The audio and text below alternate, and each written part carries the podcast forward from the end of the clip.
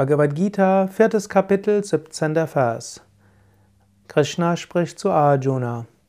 Denn wahrlich, die wahre Natur des Handelns, wie es die Schriften sagen, muss erkannt werden. Die wahre Natur des Karmas muss erkannt werden.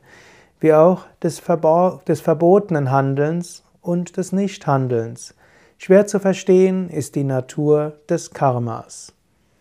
Es ist schwierig, diese Verse zu übersetzen, weil dort wird immer der Ausdruck Karma verwendet. Karma heißt Handlung, Karma heißt Gesetz von Ursache und Wirkung, Karma ist das Resultat der Handlungen, also das, was wir jetzt momentan erfahren. Zunächst sagt er, man muss erkennen, hm, was von einem ethischen Standpunkt gut ist und nicht gut. Damit fängt man letztlich an. Und dort gibt es die zehn Gebote, dort gibt es die fünf Yamas und die fünf Niyamas im Raja Yoga. Da gibt es die Grundrechte und das Grundgesetz, welches ja letztlich auch auf hohen ethischen Richtlinien beruht. Und da sollte man zuerst beginnen. Also zuallererst gilt es, grundethische Prinzipien zu beachten.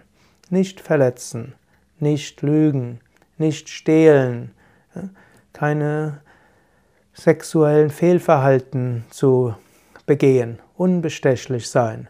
Das sind die fünf Yamas und das ist erstmal die Grundlage. Du kannst dir heute besonders vornehmen, ich will heute mich besonders daran halten. Ich will mich bemühen, um Ahimsa, andere nicht zu verletzen.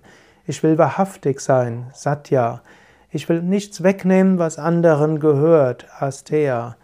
Ich äh, will unbestechlich sein, nicht durch irgendwelche Gefallen von dem abweichen, was ethisch korrekt ist. Und natürlich, ich will auch auf sexuellem Gebiet hm, kein Fehlverhalten zeigen, was eheliche Treue heißen kann, was in jeder Kultur etwas anderes heißen mag.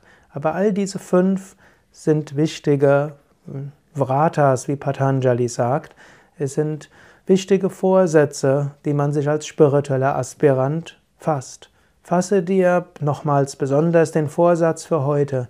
Ich will heute ein ethisches Leben führen.